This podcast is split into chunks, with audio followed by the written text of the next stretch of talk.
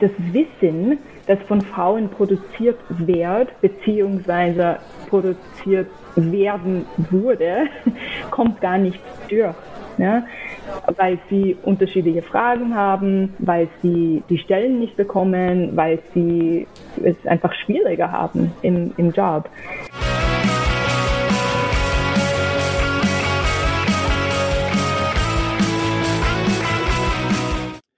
Ja, herzlich willkommen in der Wirtschaft, Felix und Alissa. Schön, dass ihr da seid. Mit was stoßen wir denn heute an? Ich habe nur einen Kaffee heute, weil es noch früh ist.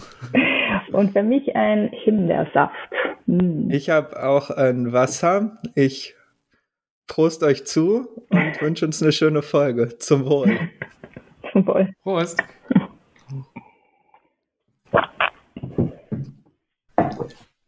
Ja, herzlich willkommen zu unserer 53. Folge in der Wirtschaft, wo wir mit euch die Vielfalt der Wirtschaftswissenschaften kennenlernen.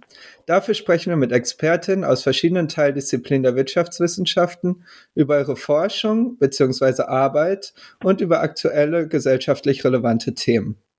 Am Mikro sind für euch heute Felix und Martin, das bin ich. Und in unserer heutigen Folge ist Alissa Schneebaum bei uns zu Gast. Hallo Alissa, schön, dass du da bist. Hallo, es freut mich da zu sein. Ja, hallo auch von mir. Ich würde dich äh, unseren Zuhörerinnen kurz vorstellen. Ähm, du hast im Bachelor VWL und Gender Studies an der Bucknell University in den USA studiert und dann deinen Master und deine Promotion in VWL an der University of Massachusetts Amherst ebenfalls in den USA gemacht. Jetzt bist du Assistenzprofessorin an der Wirtschaftsuniversität Wien und beschäftigst dich dort vor allem mit den Themen Gender und Wirtschaft und ähm, mit Ungleichheit. Ich hoffe, dass ich das alles so richtig äh, zusammengefasst habe, sonst wäre jetzt der Zeitpunkt noch einzuschreiten. Das ist auf jeden Fall eine faire Zusammenfassung, ja. Sehr gut. ähm, wir haben uns heute zwei Themen vorgenommen. Im ersten Teil möchten wir mit dir darüber sprechen, warum weniger Frauen VWL studieren und wie sich das ändern lassen könnte. Und im zweiten Teil möchten wir dann über Financial Literacy sprechen oder über finanzielle Allgemeinbildung ähm, und welche Auswirkungen es hat, dass Frauen im Schnitt über weniger finanzielle Allgemeinbildung verfügen. Bevor wir jetzt aber ähm, in die Themen starten, würde uns als erstes noch interessieren, wie du eigentlich dazu gekommen bist, VWL zu studieren und dann auch Professorin in VWL zu werden. Und, und wie ehrlich soll ich sein in dieser Antwort, wie ich dazu gekommen Sehr bin? Ehrlich. Sehr ehrlich, selbstverständlich. Okay. Ähm, ja, wie bin ich dazu gekommen, VWL zu studieren? Ich habe den Glück gehabt, dass schon in Highschool, äh, dass ich in, in New York New York City, wo ich herkomme, gemacht habe. Ich habe schon meinen, meinen ersten Kurs in VWL gemacht. Und ich fand es total okay. Ähm, schon ein bisschen langweilig, aber auch irgendwie halbwegs interessant. Also ich habe mich viel mehr interessiert für anderen Fächern wie Literatur oder Mathe als solche. Genau. Ähm, und dann war ich eben in, an der Bucknell University. Bucknell ist eine kleine private Uni äh, dem Nirgendwo in den USA wie viele schöne Unis dort in den USA. Ähm, und das ist ein sogenannten Liberal Arts University. Und das heißt, man studiert vier Jahre, äh, ist die Idee. Und erst nach drei Semestern, also nach eineinhalb Jahren, wählt man äh, sich ein, ein sogenannten Major aus. Ja, also man mhm. nimmt, man, man macht Kursen eineinhalb Jahre, bevor man überhaupt sagt, okay, das ist, was ich jetzt studieren möchte. Also ich habe Kursen in allen möglichen Fächern gemacht und ich habe gleich Gender Studies genommen, weil, also damals war es noch Women Studies ähm, und, und jetzt äh, heißt überall Gender Studies. Und das war für mich sehr klar, dass ich das machen möchte, weil es war irgendwie eine wissenschaftliche Beschreibung von was ich schon wusste, von meinem, von meiner Lebenserfahrung. Also das war klar. Und dann warum VWL dazu? Ähm, das war ähnlich wie meine Erfahrung in High School. Ich fand meine erste Lehrveranstaltung in VWL ziemlich langweilig, ziemlich weit weg von irgendwas, was ich erlebt hatte in der Welt, ja, also hat nichts erklärt. was ich über die Wirtschaft beobachtet hat. Ja? Das, es gibt einmal Leute auf der Straße. Ich bin in New York aufgewachsen, ja, das war super präsent. Es gibt mega, mega reiche Leute, die jeden Tag vor diesen armen Leuten vorbeigehen und niemand tut was. Ja? Und diese erste VWL-Lehrveranstaltung Lehrveranstaltung hat nichts dazu gesagt, ja, oder halt auch in Kombination mit dem, mit dem Gender Studies Studium könnte gar nicht erklären, warum Frauen im Durchschnitt weniger verdienen als Männer. Also es hat mich irgendwie vom Inhalt her überhaupt nicht interessiert, aber ich fand diese Werkzeuge, die dort benutzt in VWL, spannend insofern, dass ich sie nicht so ganz verstanden habe. ähm, Im Sinne von irgendwie, ich musste anders denken über die Sachen und das hat mich interessiert. So, wie kann es sein, dass es ein ganzes Fach namens Economics gibt und wir sollen die Economy erklären und sie haben diese Werkzeuge und ich verstehe sie nicht wirklich und es ist überhaupt nicht intuitiv für mich und irgendwie aus dem Grund wollte ich folgen. Ja, also wahrscheinlich, weil ich es nicht so gut könnte, äh, hat es mich interessiert. Ja. Okay. Ja. Spannende, spannende Motivation auf jeden Fall. Ja, ja. ähm, genau, damit würden wir dann von deiner persönlichen Geschichte kommen zu unserem ersten Thema. Und äh, vielleicht sind manche Punkte, die du genannt hast, da ja auch relevant. Und zwar ist unser erstes Thema Frauen in der VWL. Und mhm. es ist so, dass weniger Frauen VWL studieren als Männer. In Deutschland sind 35 Prozent der Studierenden weiblich in VWL. Und dieser Anteil ist seit 2000 ungefähr konstant geblieben. Also man kann nicht sagen, dass sich da eine Verbesserung oder eine, ein Schließen dieser Lücke abgespielt hätte. Und wenn man die Studierendenzahlen an deutschen Unis insgesamt betrachtet, liegt der Frauenanteil bei circa 50 Prozent. Also es, sind Frauen in der VWL deutlich unterdurchschnittlich repräsentiert. Hm, als erstes wird uns interessieren, ob das ein rein deutsches Problem ist oder das in anderen Ländern ähnlich aussieht. Für alle Länder, von denen wir Daten haben, sind Frauen unterrepräsentiert in VWL. Ähm, das typische Muster in VWL ist, und das ist international der Fall, wobei natürlich bestimmte Länder haben unterschiedliche Ergebnisse und, und ähm, Institutionen.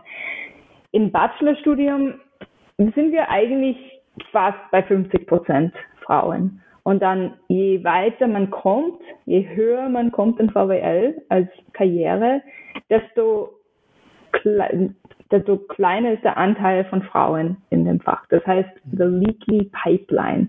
Ja, je weiter man kommt, desto weniger Frauen es gibt. Mhm. Ähm, in den, es gibt eine super Abbildung in einem 2019 Paper von äh, Shelley Lundberg und Jenna Stearns und sie zeigen, dass in den Top 50 Universitäten in den USA im Laufe der Zeit, es sind so eigentlich nur 33 Prozent ähm, Bachelorstudierende äh, Frauen und für jede Stufe in der Karriere, so P neue PhDs, abgeschlossene PhDs, Assistant Professors, Associate Professors, Full Professors, gibt es immer weniger Frauen. Bis zu Full Professors ist, ist zwischen 10 und 15 Prozent Frauen. Mhm. Ähm, und, und das ist international der Fall, diese Leaky Pipeline. Also mhm. würdest mhm. du sagen, dass das Problem, wenn ich das jetzt richtig verstanden habe, meintest du, dass bei den Bachelor-AnfängerInnen es ungefähr 50-50 ist. Also ist das Problem gar nicht so sehr, dass zu wenig Frauen anfangen, VWL zu studieren, sondern dass Frauen weniger dabei bleiben. Genau. Ja, okay. Genau. Also je nach Land, ja. In den USA sind sowieso weniger Frauen, die damit anfangen, aber in Deutschland, in Österreich ist es eigentlich fast 50 Prozent ähm, Frauen, die damit anfangen. Mhm. Okay. Dann wäre jetzt ähm, ja vor allem die spannende Frage, warum ist es so? Also warum hören dann viele Frauen so schnell wieder auf? Ja, äh, wie viel Zeit haben wir? Nicht so viel Zeit. Jedenfalls, wir unterbrechen dich.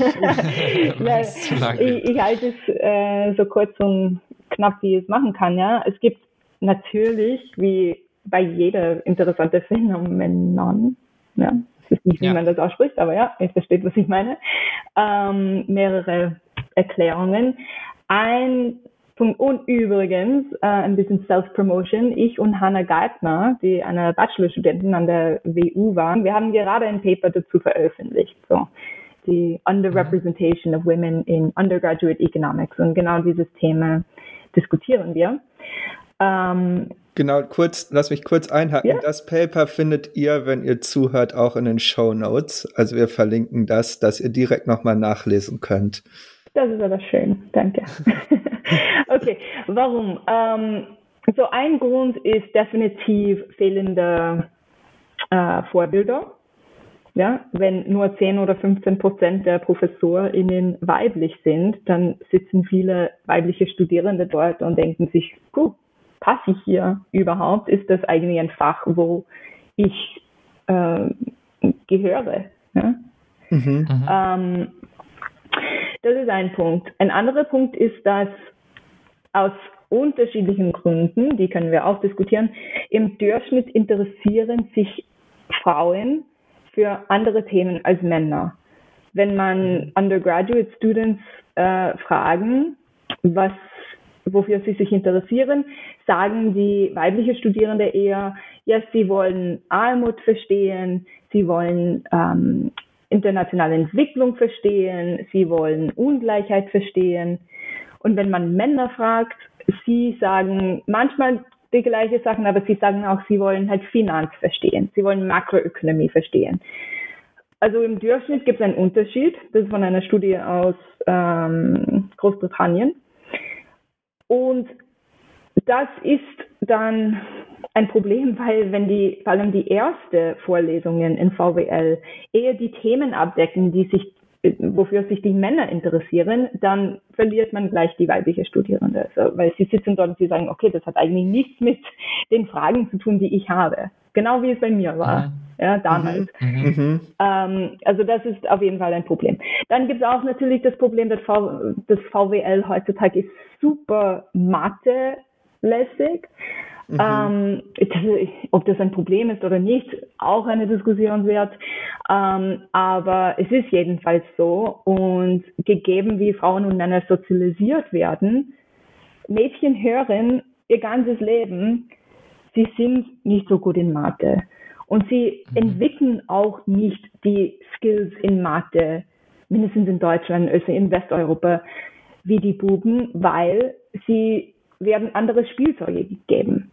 Sie mhm. werden von den Lehrern und Lehrerinnen hören, ja, also die Buben können sie das machen. Ja, es ist subtil, sehr oft heutzutage. Ja, vor 30 Jahren war es viel expliziter, dass die Leute erwartet haben, dass die Männer das besser machen können.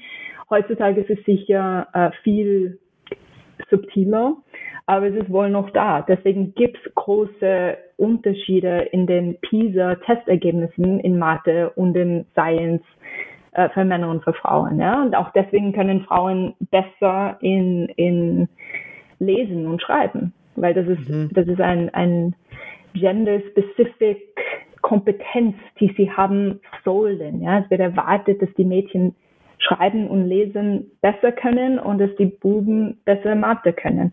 Und das folgt die Kinder, die, die Jugendliche dann mit äh, an der Uni. Und wenn VWL dann super mathy ist, dann äh, denken sich viele Frauen so, oh, okay, ja, na, das ist doch nicht meins. Mhm. Mhm. Genau. Ist es das, ähm, weil du schreibst in deinem Paper, dass VWL als Fach äh, nicht neutral und objektiv ist oder gelehrt wird, sondern männlich dominiert ist oder auf Englisch also einen männlichen Bias hat. Mhm. Ähm, ist es genau das, was du meinst? Oder ähm, was genau meinst du mit männlichen Bias? Oh, können wir bitte eine ganze Folge dazu machen? das ist ein Lieblingsthema gerade. ähm, es gibt unterschiedliche Beispiele von diesem männlichen Bias. Eins ist sicher, dass es einfach mehr Männer in VWL gibt. Also das ist sicher ein mhm. Bias. Aber dann gibt es ein Bias in wer es schafft als Volkswert in Ja, ähm, weil um es zu schaffen in der Wissenschaft muss man publizieren. Wie publiziert man? Erstens, du musst halt über die richtigen Themen schreiben. ähm, mhm, mhm, es gibt also die Überrepräsentation von Finanzjournalen, die hoch gerankt sind, ist ein Wahnsinn. Und wer macht Finanz? Eher die Männer. Ja, also da ist schon eine mhm. Verzerrung in, in wer die bessere Publikationen haben wird im Durchschnitt. Man publiziert auch und man, man kriegt auch Jobs über Netzwerke. Ja, wir wissen in VWL gibt es ur viel ähm, Diskriminierung gegen Frauen. Wir wissen auch, dass es viele Erfahrungen von sexuellen Übergriffe gibt. Ja, ähm, es ist äh, immer wieder ein großes Thema in, in, auf Econ Twitter. Ja, letztes Jahr gibt es so eine MeToo-Situation in VWL. Ähm, und das heißt, das Wissen, das von Frauen produziert wird, beziehungsweise produziert werden wurde, kommt gar nicht durch. Ja? Mhm. Weil sie unterschiedliche Fragen haben, weil sie die Stellen nicht bekommen, weil sie es einfach schwieriger haben im, im Job. Ähm, weil die Methoden, die heutzutage super präsent und wichtig in VWL sind, haben eine männliche Konnotation, ja. Machen wir ein, ein, ein Journal-Artikel auf, es gibt halt lauter mathematische Formeln überall und mhm. von, sozial, von den sozialen Normen her, man würde denken, das ist eher maskulin als feminin. Mhm. Das, ist, mhm. das sind einfach halt die sozialen Normen und Regeln, ob das weiblich oder männlich ist. Ja? Äh, also VWL ist in unterschiedlichen Ebenen und in unterschiedlichen Wegen ist ein männlich konnotiertes Fach. Das ist, was ich mhm. meine mit den Verzerrungen. Mhm. Du sagst, ich glaube, vielleicht hast du gerade schon ein bisschen darauf hingewiesen, aber vielleicht führen da auch noch weitere Gründe zu, weil du führst als einen Grund auch das schlechte Klima in der VWL mhm. mhm. ähm, in dem sich Frauen nicht so wohl fühlen. Hm, da würde uns interessieren, was genau du damit meinst ja. und ob das Klima in VWL schlechter ist als in anderen Fächern. Ja, mhm. super. Danke. Also es gab ein, ein Paper vor zwei Jahren, Dupas und anderen, und sie haben analysiert ähm, Forschungsseminare. Und sie haben die, weil, weil in Covid-Zeiten war alles plötzlich online und das ist super cool, weil wir haben die Videos noch von diesen Forschungsseminaren, äh, mhm. weil sie eben online waren. Und sie haben die Videos von Hunderten von diesen Seminaren sich angeschaut und analysiert, auch mit SprachwissenschaftlerInnen. Und sie haben gesehen, dass, und das ist jetzt nur ein Beispiel von dieser, von dieser Kultur in VWL, dass wenn Frauen präsentieren, bekommen sie viel mehr Fragen, als wenn Männer präsentieren. Und die mhm. Fragen, die sie bekommen, sind, das ist, die sind die Wörter von dem Paper, more hostile und mhm. aggressive. Mhm. Und das ist, das ist ein kulturelles Problem. Ja, also, warum soll das sein? Die sind eh alle Top-Leute und das ist eh alles Top-Wissenschaft. Aber wenn eine Frau es präsentiert, gibt es mehr Resistenz. Und ähm, das ist ein Beispiel von der Kultur. Andere Kultursituationen, äh, mindestens in Wien ist es so, dass viele, ähm, die, die Professorin gehen irgendwann Bier trinken und es ist nicht explizit, aber die Frauen sind nie eingeladen, ja. Auch weil nach der Arbeit haben viele Frauen Kinderbetreuungs Verantwortlichkeiten, ja, oder trinken nicht so gern jeden Tag Bier, ja, also es sind halt subtile Ausschließmechanismen ähm, und überhaupt, ja, wie es sich anfühlt, äh, wenn du am Gang gehst im Department, ja, wie das ist, ja, also wie, wie freundlich das Klima, die Klima ist. Mhm. Genau. Und würdest du sagen, dass das Klima vor allem auch so besonders schlecht ist, weil es eben Frauen deutlich unterrepräsentiert werden und es ein sehr männerdominiertes Fakultät ist? Das kann sehr, sehr gut sein, ähm, weil das ist vor allem für die ältere Person, es ist unangenehm, wenn plötzlich die Kultur sich ändert. Ja, weil mhm. plötzlich muss man aufhören, halt die schlechte Witze zu machen. oder äh, man muss doch doppelt schauen, was sagt man, darf man das überhaupt sagen und äh, wird sie denken, dass ich mit, mit ihr flirte oder so, ja. Also es ist, es ist, Änderung ist immer unangenehm und das ist so ein geladenes Thema, ähm, Geschlechterverhältnisse, das ist einfach unangenehm ist für, für viele Leute, für viele Männer, vor allem für die Ältere, glaube ich. Wir hatten uns am Anfang auch gefragt, ähm, ob äh, das insgesamt einfach Probleme von diesen MINT-Fächern hm sind, also von diesen mathematisch Mathe, Informatik, Naturwissenschaft und Technikfächern. Mhm. Ähm, aber das heißt, du würdest schon sagen, auch gerade was die Themen angeht, ähm, sind es schon auch nochmal ganz spezifische Gründe ähm, in der VWL, die dafür, dazu führen, dass Frauen unterrepräsentiert sind? Schon. Ich meine, die MINT-Fächer sind auch nicht super, aber sie haben es irgendwie ein bisschen früher verstanden, dass das ein Problem ist.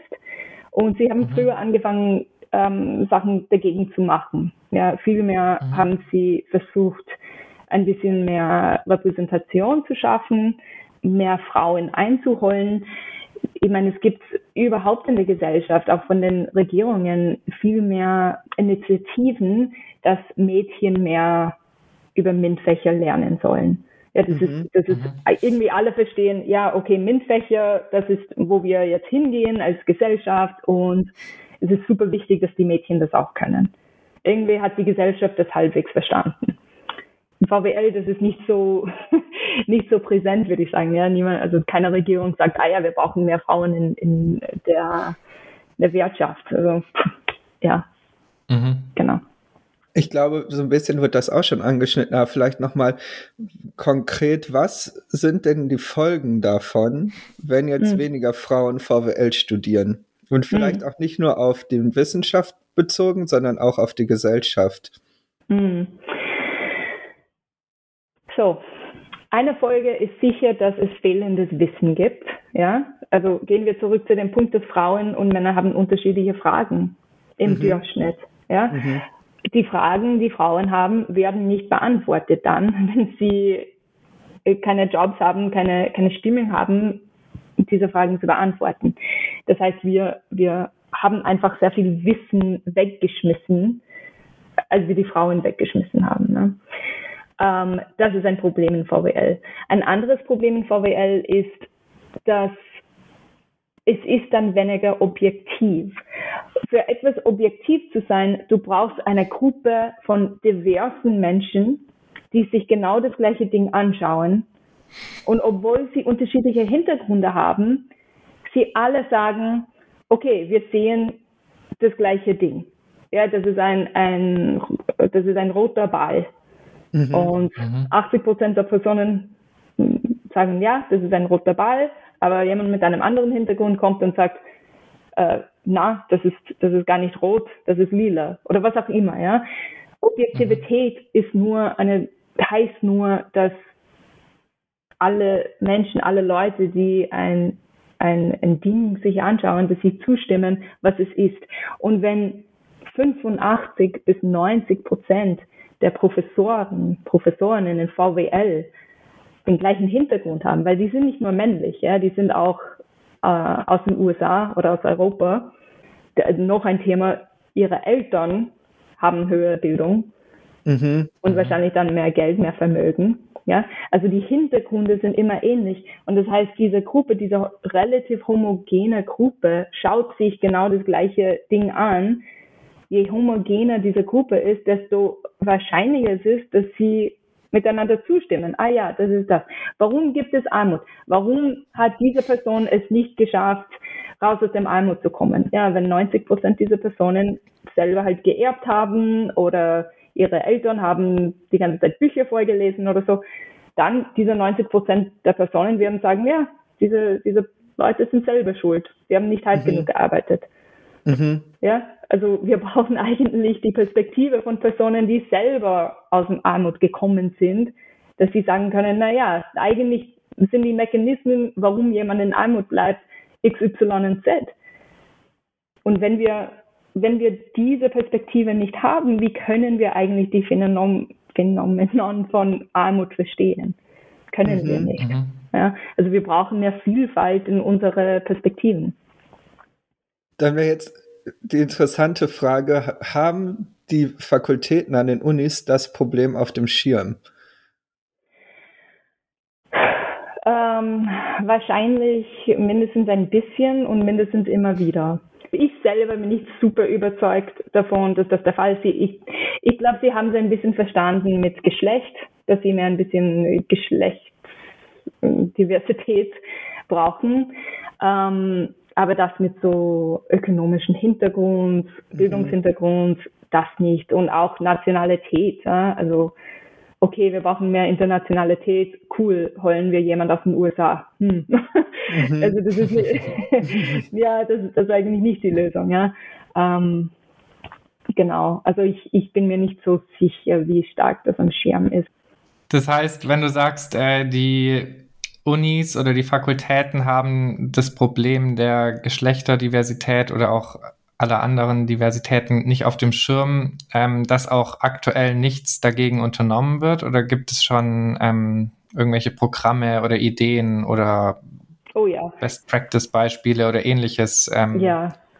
Ja, voll. Um diese Gaps zu schließen. Ja, das ist schon ähm, präsent, aber das ist super universitätsabhängig und auch abhängig von wer gerade im Restaurant ist und wie viel Willen es gibt ähm, etwas mhm. zu tun. Ja, an der WU in den letzten Jahren gab es immer wieder Professor, Professoren ausgeschrieben, die nur für Frauen da waren. Ja? Mhm. Uh, und dadurch haben sie eigentlich den Anteil von Frauen schon erhöht an der WU in den letzten Jahren.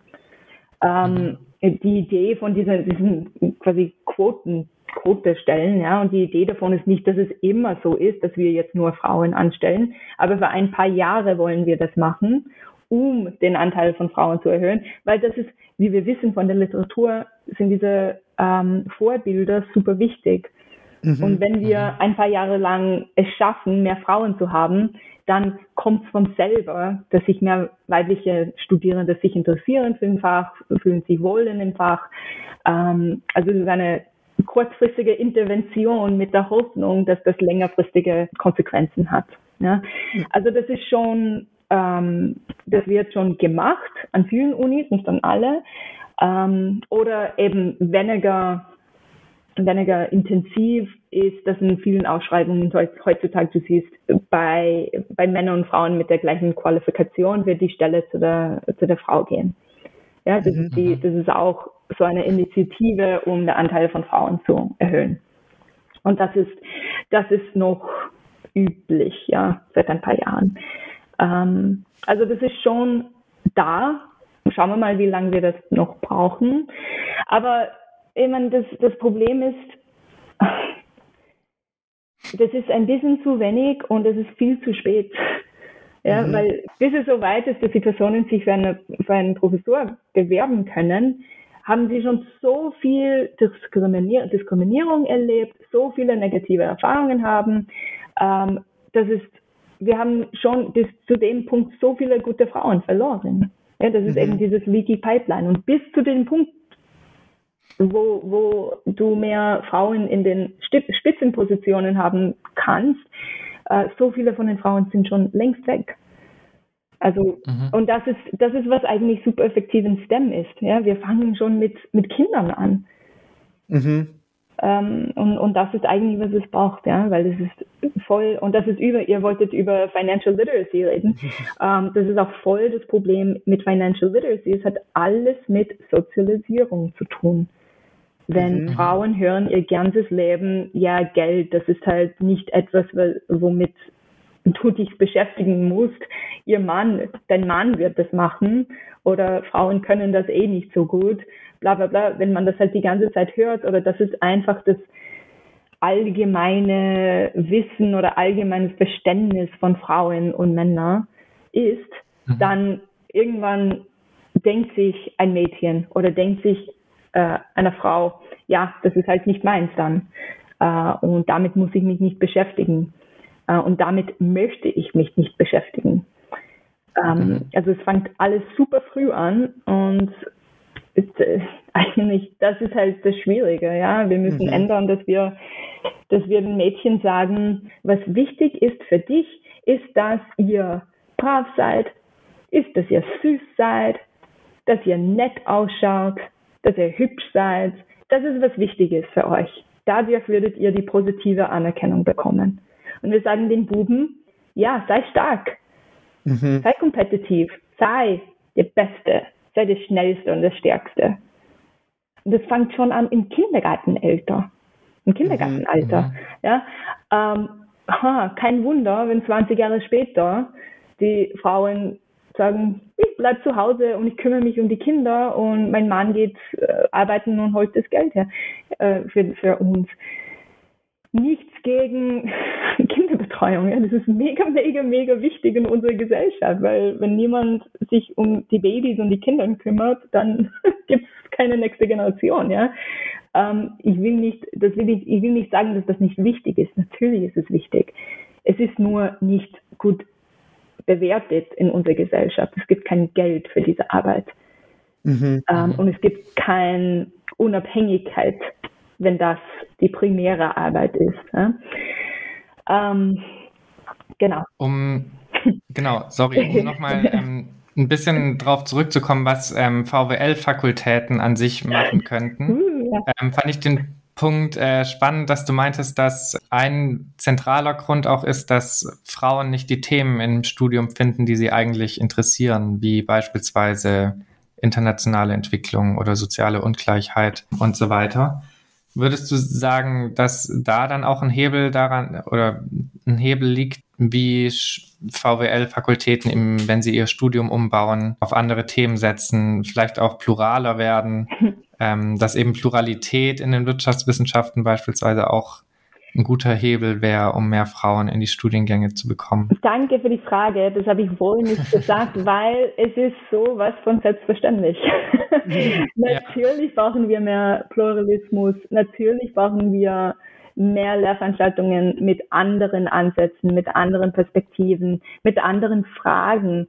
Ähm, das ist ja klar. Vor allem im Bachelor. Ja, wir sind dort, um mhm. die Grundlagen zu, zu lernen und wie kann es sein eigentlich, dass man einen Bachelor hat und gar kein Verständnis von, von 95 Prozent der Themen eigentlich in der Wirtschaft hat?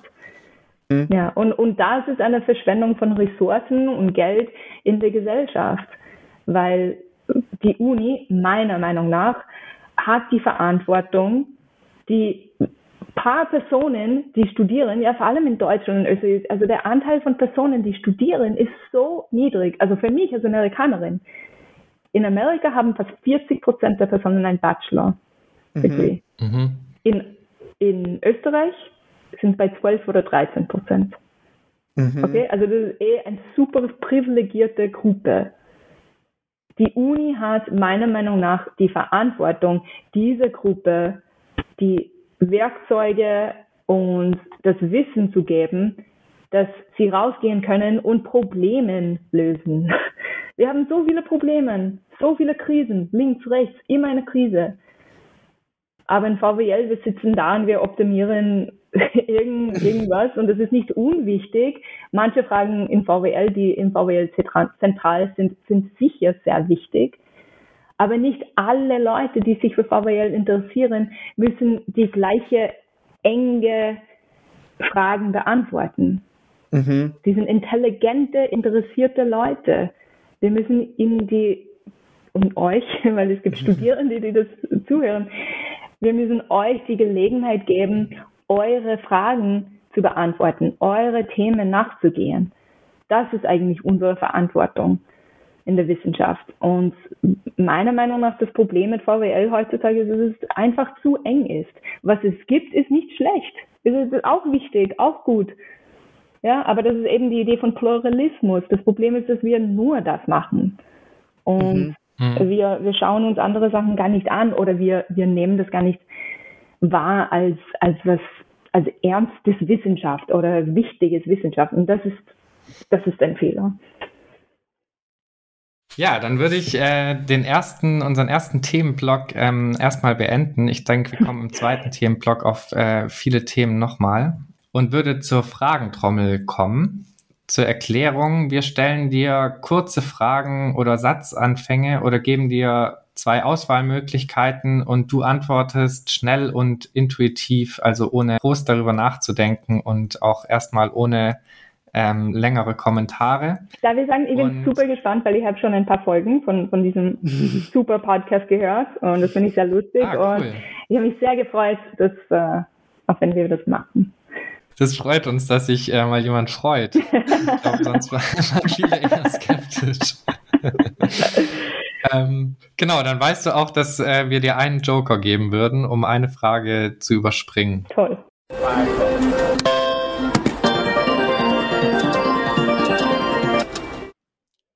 Dann würde ich mal mit der ersten Frage starten. Grünes Wachstum oder Postwachstum? Postwachstum, selbstverständlich. Wenn du eine Steuer erhöhen oder einführen dürftest, welche wäre das? Erbschaftssteuer. Taekwondo oder Yoga? Oh, ich habe ein Black Belt in Taekwondo und ich mache täglich Yoga. Puh, äh, na, man, man kann, nein, beides super. okay, dann hast du jetzt schon deinen Joker verbraten. Na, okay. Na, okay, nein, nein, nein, dann, dann Yoga, weil es im Durchschnitt schon ausgeglichener ist. okay. Sollte die Pflege von Angehörigen im eigenen Haushalt entlohnt werden oder nicht? Joker. Was hättest du gern zu Beginn deines Promotionsstudiums gewusst? Äh, dass ich mich doch ein bisschen genauer mit der Mathe äh, beschäftigen soll. Mhm. mhm. Sicher, das trifft bei mir auch zu. ähm, Wäre hilfreich gewesen. Welche Ökonomin hat dich am meisten geprägt? Uh, äh, persönlich Nancy Folbray wohl. Mhm. Ja, Keynes, ich habe Keynes' uh, General Theory gelesen und ich habe nie so viel gelacht und so viel Freude gehabt in so einem klassischen Text. Also der gehört dazu. Ja, aber auf der persönlichen Ebene, sicher Nancy Folbray. Coolste Person. Ja. Sehr gut. Du äh, unterrichtest im kommenden Semester Ökonometrie. Was ist dein Trick, um dieses Fach spannend rüberzubringen? Das unterrichte ich jetzt gerade. Ähm, das war eigentlich ein Zufall, dass das passiert ist. Ähm, das erste und letzte Mal, dass ich äh, das unterrichten werde. Ähm, ich versuche es spannend zu machen, indem ich äh, viele Diskussionen einbaue und viel Platz für Austausch mit den anderen Studierenden. Ähm, ist es sogar online, ja, was halt noch schwieriger mhm. ist, aber mhm. ich, ich, ich reserviere sehr viel Zeit, dass sie in Breakout Rooms sind, dass sie miteinander teilen, was haben sie verstanden, was nicht und dann halt direkte Fragen stellen kann. Ich tu gar nicht vortragen. Ähm, die ersten drei Wochen habe ich gar nicht vorgetragen, äh, aber letztes Mal sind wir ein bisschen darauf gekommen, äh, vom Buchlesen allein haben sie leider nicht so viel verstanden und sie haben mich sogar gebeten, dass ich nächstes Mal vortrage. Also ich finde Ökonometrie schwierig, ähm, aber genau, mit, mit viel Austausch. Ich hoffe, dass es ein bisschen spannender wird und ist. Cool. Okay. Ähm, vielleicht kurz zur Erklärung für die nächste Frage. Du hast auf deiner Internetseite, und das möchten wir allen Menschen, die bei uns im Podcast zu Gast sein möchten, empfehlen, eine Sektion Persönliches, die es für uns viel einfacher macht, Fragen für die Fragentrommel zu suchen. Und jetzt dort schreibst du nämlich auch, dass dir ein gutes Buch gewidmet ist. Und unsere Frage wäre jetzt, welches Buch ist dir gewidmet und wie ah, kamst schön. du zu dieser Ehre? Ah, schön. Ah, das ist eine nette Frage, danke. Ähm, das Buch heißt Training Women in the Martial Arts und ist mhm. co-geschrieben von meiner Taekwondo-Lehrerin. Ähm, und wie ist es dazu gekommen? Ja, ich habe lang und, und hart und viel trainiert und ich habe viel von meiner Lehrerin gelernt und da ich damals noch jung war und sie war ein bisschen älter, sie hat immer gesagt, sie hat viel von mir gelernt auch. Äh, und wahrscheinlich deswegen hat sie das gemacht, ja. Mhm. Schön. Ja, voll. Du warst mal Soft Softballspielerin des Jahres in New York. Ebenfalls ein Fakt, den wir da nicht gelernt haben. Wann hast du denn das letzte Mal Softball gespielt? Im Sommer letztes Jahr tatsächlich. Mhm. Ähm, habe jahrelang nicht gespielt und dann letztes Jahr habe ich mir vorgenommen, äh, dass ich das wieder mache und ich habe eine Mannschaft in Wien gefunden. Es gibt ja nicht so viele und ich bin hingegangen und ähm, hat wirklich Spaß gemacht, aber am nächsten Tag habe ich einen wahnsinnigen Muskelkater.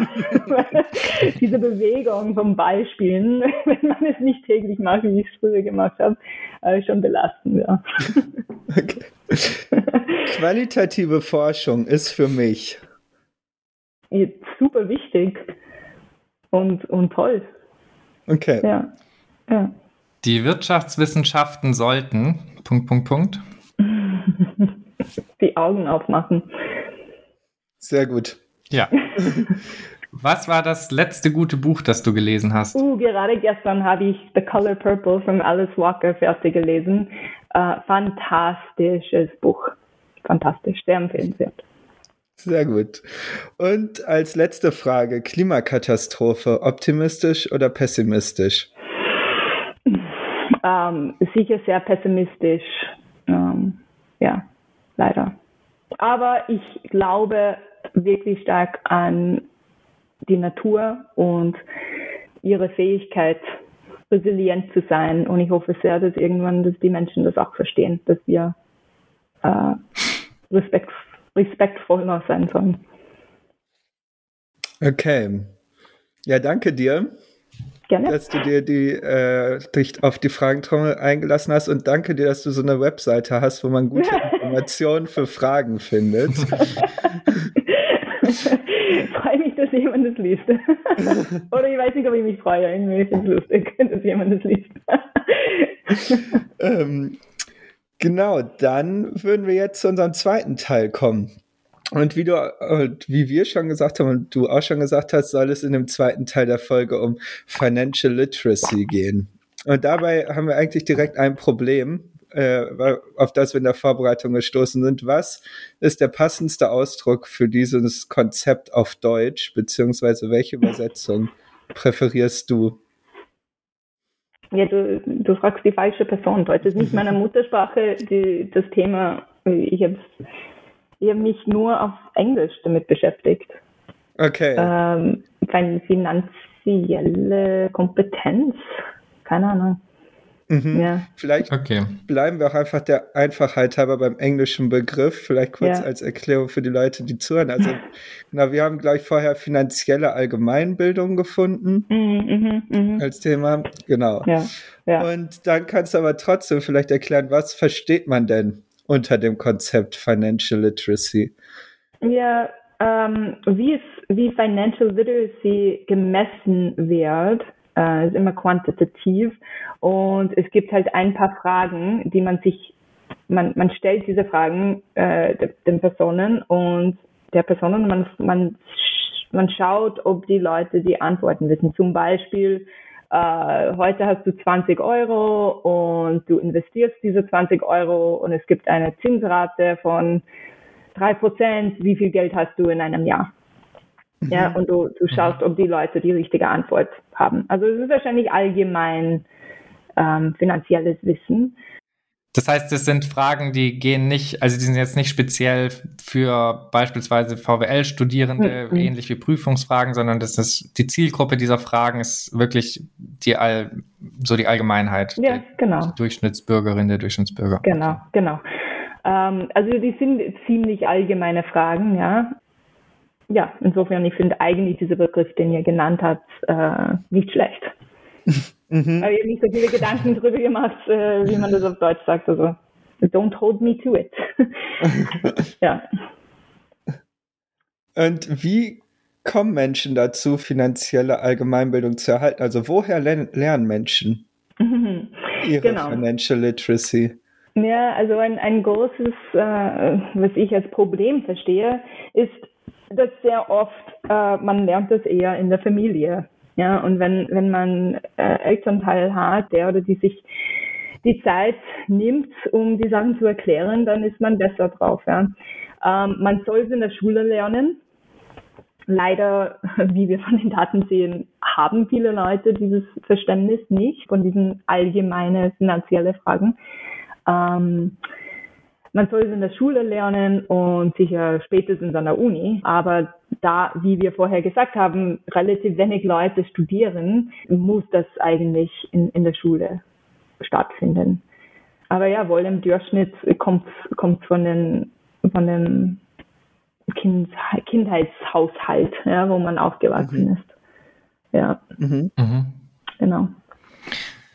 Genau, in deinem ähm, Paper, das werden wir auch verlinken, Decomposing Gender Gaps in Financial Literacy, New International Evidence, beschreibst du, ähm, dass es ein Gender Gap in Bezug auf Financial Literacy gibt. Ähm, kannst du uns sagen, wie groß dieses Gap ist? Ja. Oder warum ist dieses? Zufälligerweise habe ich das Paper offen. ähm, die, die, das Outcome ist auf einer Skala von 0 bis 7. Ja, in diesen Daten, die wir hier untersuchen, gibt es sieben Fragen und die Frage ist, wie viele von den sieben haben die Leute richtig beantworten, beantwortet. Mhm. Ja, also im Durchschnitt die Männer beantworten 5,7 Fragen richtig und die, die Frauen 4,8.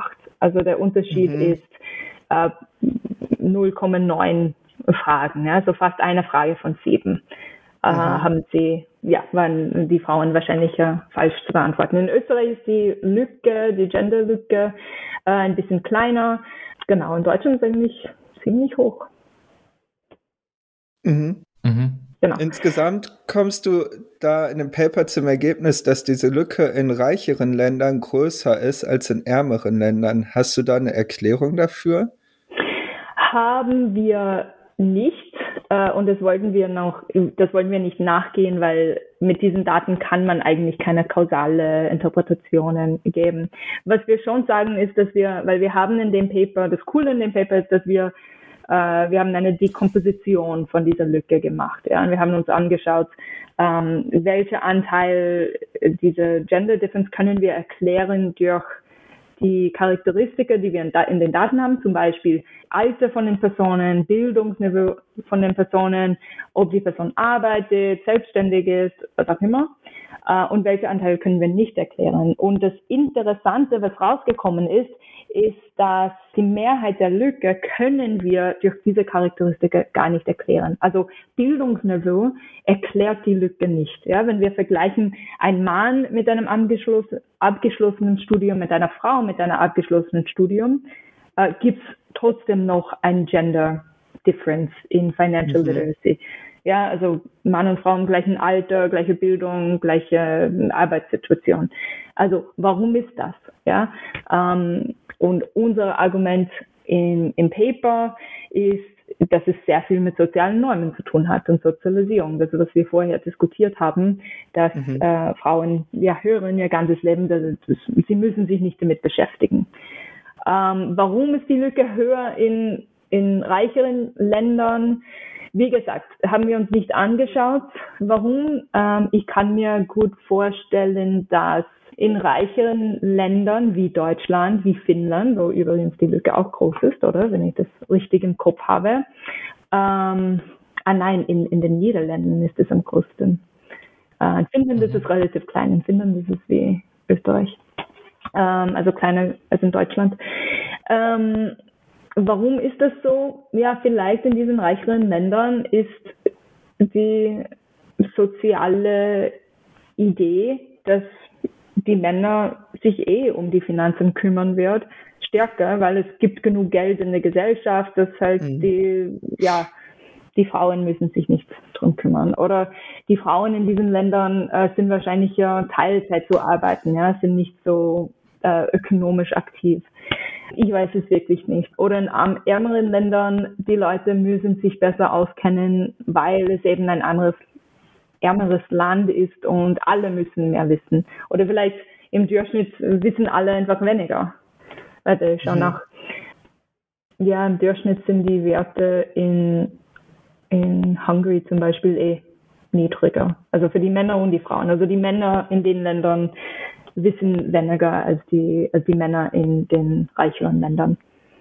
Also mhm. es ist nicht, dass es äh, mehr Gendergleichheit gibt, es ist nur, dass die, die Männer kleinere Werte haben. Also die Lücke ist, ist kleiner, weil der, äh, der Punkt, den die Frauen erreichen sollen, ist einfach niedriger, um Gleichheit zu haben. Mhm. Ja.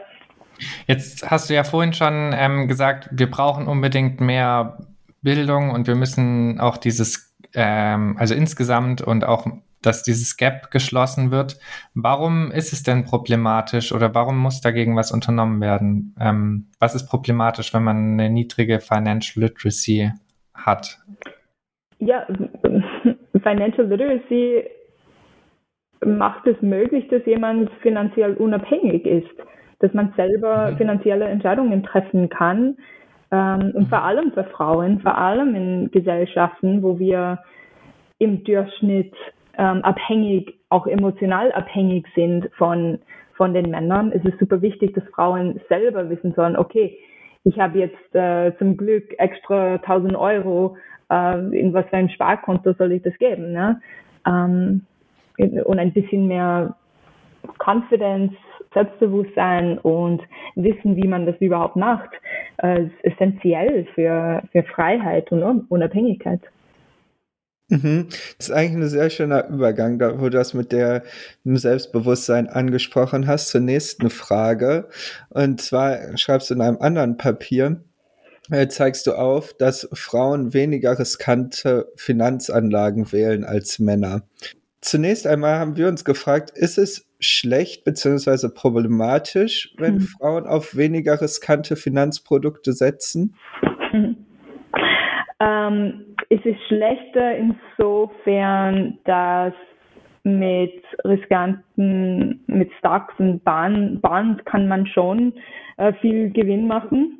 Also es ist schlechter, wenn aus Prinzip die Frauen weniger oft diese äh, Investitionen äh, nicht nachgehen. Ähm, also ich, äh, aus meiner Perspektive, ich finde es eigentlich schlimm persönlich, dass unsere äh, Ökonomie irgendwie so basiert ist auf finanziellen Assets, die so instabil sind und so riskant sind. Also wahrscheinlich wäre es besser, wenn überhaupt weniger Leute risky Investitionen machen würden. Aber auf jeden Fall, äh, das ist, das ist jetzt nicht die Frage im Paper. Das, das Ding ist, wenn, wenn Männer Zugang zu diesen Märkten haben und Zugang, Zugang zu diesen Möglichkeiten haben zu investieren und Gewinn daraus zu machen, dann selbstverständlich ist der Punkt, dass Frauen genau die gleiche Gelegenheit haben sollen.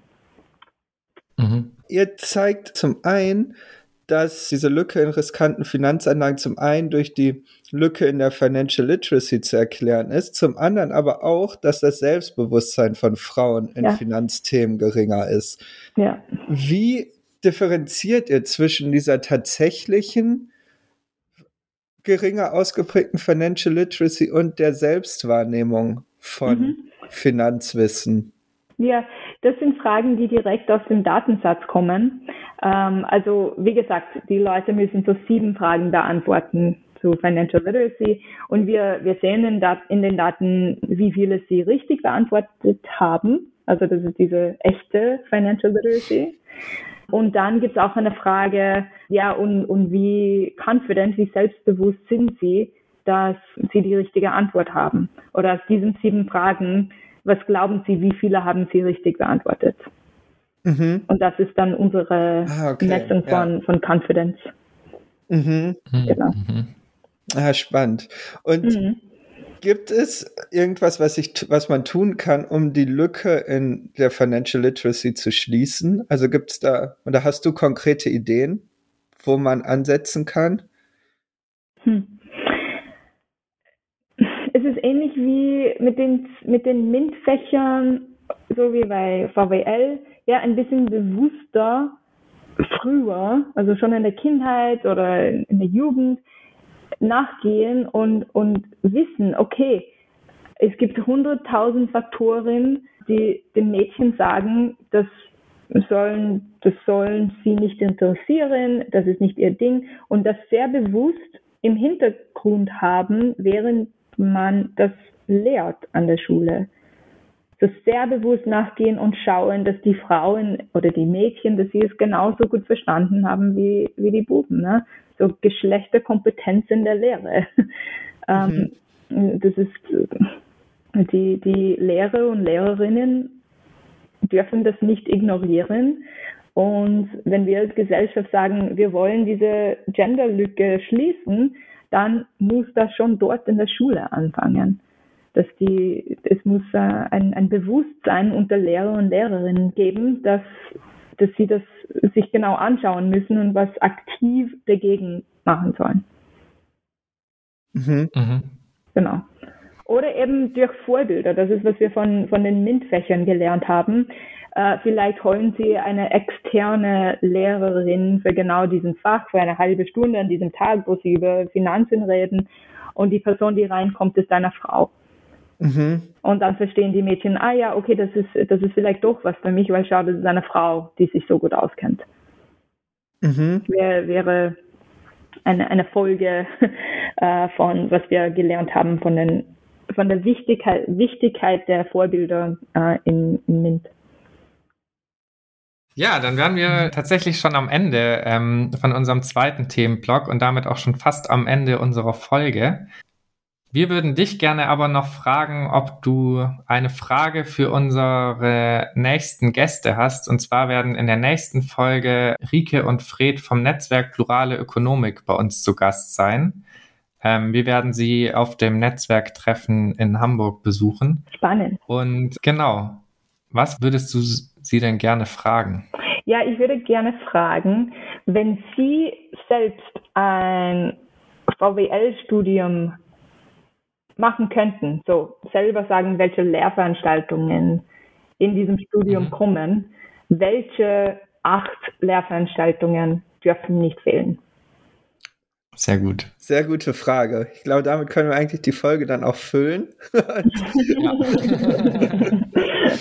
Zeit ist nur ein, ein Konstrukt. Veranstaltung reden. Ja, wohl, ähm, genau, bevor wir dich entlassen, äh, noch eine allerletzte Frage. Und zwar ist das, ob du für unsere Hörerinnen und Hörer noch eine Lese-, Hör- oder Veranstaltungsempfehlung hast, was du ihnen zu diesem Thema, worüber wir heute geredet haben, oder auch sonst allgemein ans Herz legen möchtest. ähm, ist ein bisschen lustig, dass ich das sage, aber gerade heute habe ich einen Link bekommen zu einer Veranstaltung von letzter Woche. Es war ein WU, also Wirtschaftsuniversität Wien, WU Matters, WU Talks Veranstaltung, wo wir über den Gender Pay Gap geredet haben. Mhm. Ähm, mhm. und ich finde, die Veranstaltung ist wirklich gut gelungen. Und viele Studierende sind nachher zu mir gekommen und haben gesagt, sie haben super viel gelernt. Also das würde ich dann weitergeben an anderen Studierenden, die mehr über den Gender Pay Gap lernen wollen. Und das wurde aufgezeichnet? Das oder? wurde aufgezeichnet und das ist jetzt auf YouTube. Ja, perfekt. Dann verlinken wir das auch ja. unter der Folge, damit okay. ihr da direkt weiterhören könnt.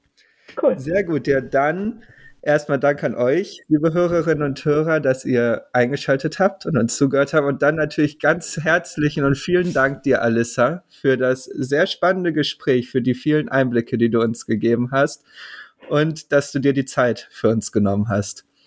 Äh, vielen Dank, dass ihr das macht und danke für euer Engagement mit Pluralismus in, in VWL. Das ist super wichtig und ich hoffe, dass, ähm, ich meine, das ist sicher ein Beitrag dazu, dass wir was bewegen, dass VWL ein bisschen besser werden.